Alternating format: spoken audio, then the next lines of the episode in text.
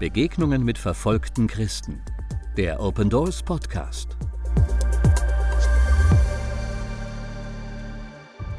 Die Gemeinden Afrikas stehen vor großen Herausforderungen. Einen genaueren Einblick gibt Jack, langjähriger Mitarbeiter des Afrikadienstes von Open Doors.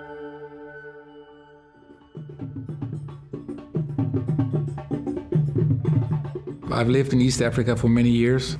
I've been serving the persecuted church for about 22 years. Ich lebe bereits seit vielen Jahren in Ostafrika und diene der verfolgten Kirche nun seit insgesamt 22 Jahren.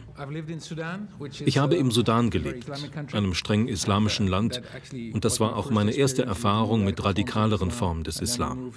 Dann sind wir nach Kenia gezogen und in letzter Zeit war ich in Nigeria, Niger und Mali, Länder mit richtigen Hotspots. Es ist interessant, dass wenn man sich die globalen Trends ansieht und wenn man sich Westafrika ansieht, dann muss man sich bewusst sein, dass es auf dieser Seite Afrikas zu einer massiven demografischen Explosion kommen wird.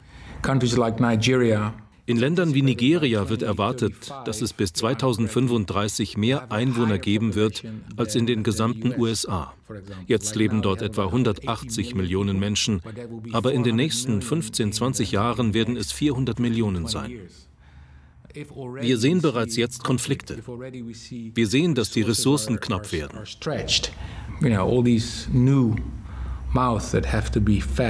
All diese neuen Münder, die gefüttert werden müssen, Kinder müssen zur Schule gehen. Sie brauchen Wohnungen und Arbeit.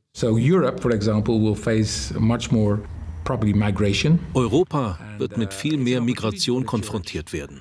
Das ist eine Gelegenheit für die Kirche, das Evangelium weiterzugeben, aber es ist auch eine Herausforderung. Denn all die jungen Christen brauchen eine Sonntagsschulausbildung.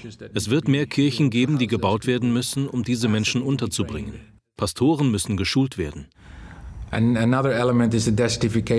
Ein weiteres Element ist die Wüstenbildung. Die Sahara wächst und sie wächst in einer Weise, dass die Menschen umziehen müssen, weil sie sich in dieser trockenen Umgebung nicht mehr selbst versorgen können. Das wird auch den Druck auf die Migration erhöhen. Wir werden also eine Migration nach Süden sehen, wo es mehr Konflikte um Ressourcen geben wird und wo religiöse Motive genutzt werden. Die Leute werden sagen, also ich bin hier und ich bin ein Moslem. Das ist ein muslimisches Land. Ich bleibe hier und du verschwindest besser von hier. Das wird eine Folge sein.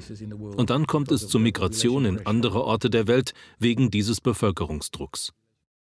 East Africa also will see um, um, population growth, but there, of course, we have the problem with the uh, instability in Somalia. Auch Ostafrika wird ein Bevölkerungswachstum erleben. Aber da haben wir natürlich das Problem mit der Instabilität in Somalia.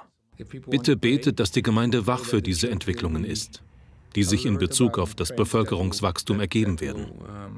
Und dass sie sich der Herausforderungen annimmt, die Jugend wirklich auszubilden und sich an Arbeitsplatzprojekten zu beteiligen. And be engaged in uh, employment projects because basically Once you finish your education, you basically are lucky if you can get a job. Denn im Grunde genommen hat man nach dem Abschluss der Ausbildung Glück, wenn man einen Job bekommen kann.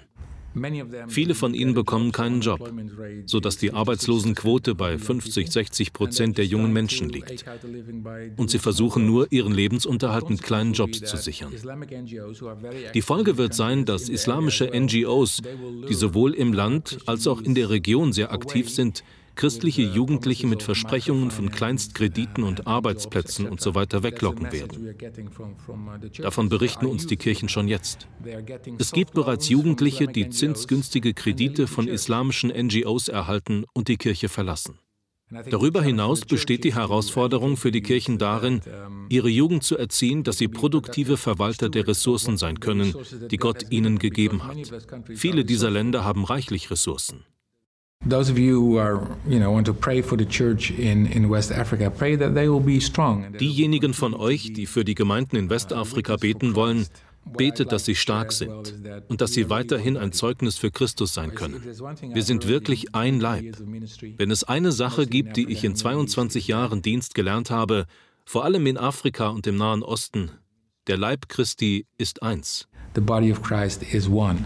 And even if we look differently, if we have different colors, different smells, different preferences, We are one body of Christ united across the continents.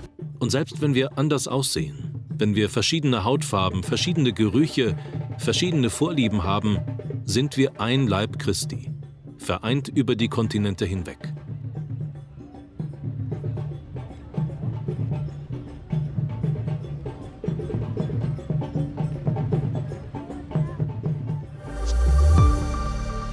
Besuchen Sie unsere Website www.opendoors.de und erfahren Sie, wie Sie verfolgten Christen helfen können.